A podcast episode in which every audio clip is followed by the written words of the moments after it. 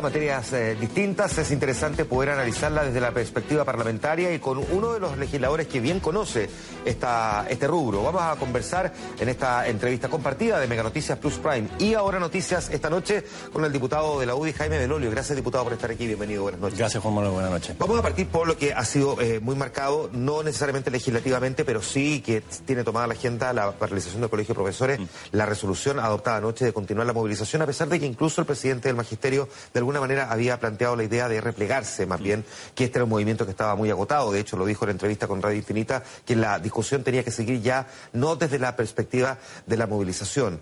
Pero evidentemente que para él aunque, aunque no se plantee de esa forma eh, formalmente, es una derrota, que de alguna manera era también una especie de plebiscito entre él y Jaime Gajardo. ¿Cómo lo mira el Parlamento esta, esta movilización? Bueno, yo primero lamento obviamente que hayan votado, a pesar de que fue tan estrecho, que se haya votado por continuar la paralización. Ahora, en la práctica, la paralización tampoco está siendo efectiva porque una buena parte de los colegios ya está retomando las clases por una cuestión evidente, ¿sí? Así como lo ha dicho el presidente del Colegio de Profesores, a quien yo le tengo el máximo respeto. Eh, se tiene que ponderar las cosas que se pueden conseguir con las consecuencias que tiene el seguir la, paralización. Y lo que uno ha visto a lo largo de Chile es que los mismos profesores empiezan a darse cuenta que ya después de seis semanas es prácticamente irrecuperable. Claro. Entonces, y, además hay raciones alimenticias y una serie de otras cosas que pasan adentro de los colegios, que no es solamente el pasar la materia, eh, que, que, hacen que haya una presión ciudadana también de los propios apoderados para que se retomen las clases. Entonces, uno podría aventurarse a que alrededor del 95% de la matrícula, aun cuando se haya votado la paralización, está en normalidad. Entonces tampoco es que esta medida de votar la paralización sea tan efectiva para seguir presionando hacia un petitorio que ha sido contestado en una inmensa mayor parte. Entonces yo, lamento que se haya eh, transformado la disputa interna en lo más relevante, porque para ser práctico, lo que consiguió el presidente del Colegio de Profesores son muchos de los puntos que hasta antes no estaban conseguidos. ¿Cree usted que en este momento el presidente del colegio quedó puesto del lado de la ministra de Educación en este conflicto? No, yo, no diría tanto, digamos. Lo, que sí es que, es que él, al, decir...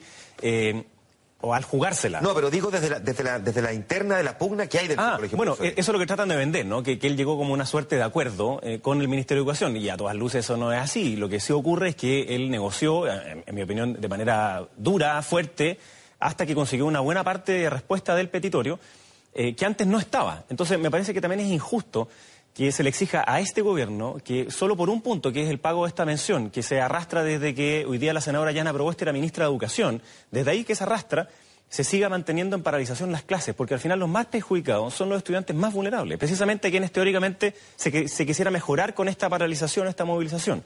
Y es obvio también que la ciudadanía empieza también a bajar el apoyo a una movilización que eh, muchas de sus demandas son justas, que nosotros mismos como parlamentarios también del gobierno apoyamos en, la misma Comisión de Educación.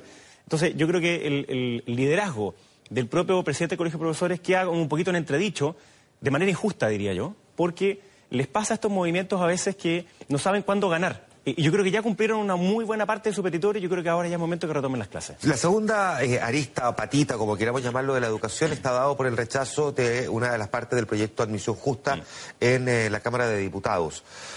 ¿Es un bloqueo como editorializado hoy día el diario La Tercera, o en estricto rigor es el ejercicio de una mayoría opositora al actual gobierno que no le gusta el proyecto, entre otras cosas, porque siente que desarma lo que se había eh, eh, establecido en el anterior gobierno de la presidenta Michelle Bachelet? No, yo creo que sí es un bloqueo, y yo creo que mostró la peor cara, sobre todo del Frente Amplio. Eh, a mí me parece que es inédito, no me ha pasado en los cinco años que llevo parlamentario, que en una discusión de esta magnitud, así de relevante, alguien levante la mano para decir no quiero más debate.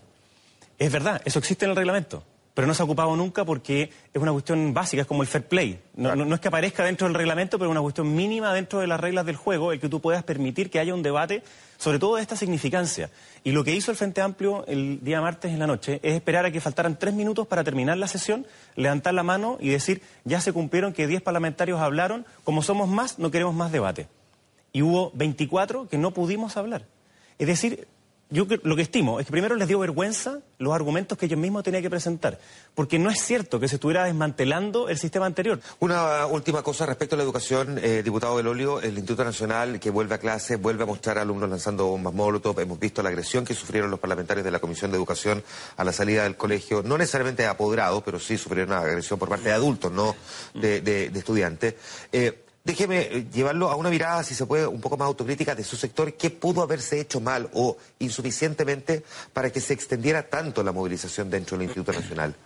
Porque pareciera que la condena respecto del comportamiento violento es bastante generalizada. Y los que no la han querido condenar, la ciudadanía a su vez los condena. Pero, ¿qué se pudo haber hecho desde la alcaldía de Santiago que a lo mejor no se hizo en su momento? Mm.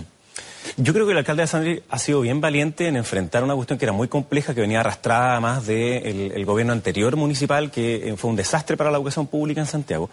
Eh, sin embargo, obviamente se llevó a polarizar los, los, los, hechos, sobre todo en el instituto, como que se bajaron en el Instituto Nacional.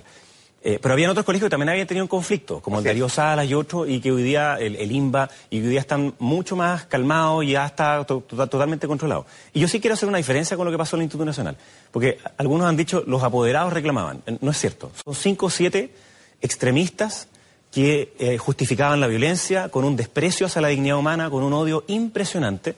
Después algunos nos decían que sí, que efectivamente varios de ellos eran apoderados.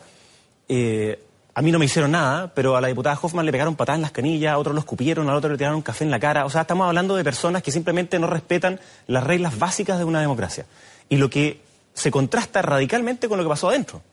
Y adentro habían estudiantes que fueron muy respetuosos, que nos hicieron ver las diferencias que habían. Había unos que nos decían, oiga, si quieren que nosotros podamos salir de esto, que se vayan los carabineros del entorno porque si no es como que estuviéramos sitiados. Y en la misma sala, otro cabrón nos dice, yo prefiero que estén porque tengo miedo de los encapuchados. Quizás la palabra que más nos repitieron fue esa, que tenían temor.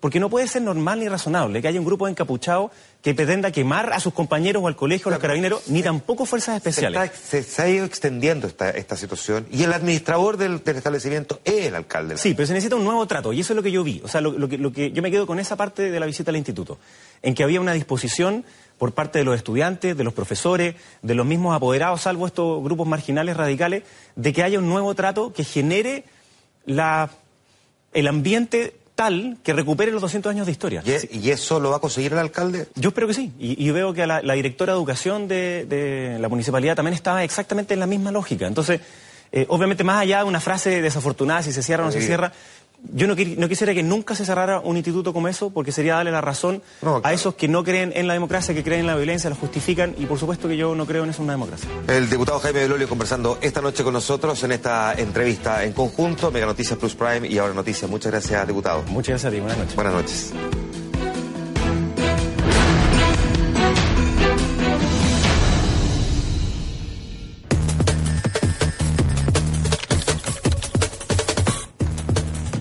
Este dato útil. Como cada año, el bono logro escolar entrega un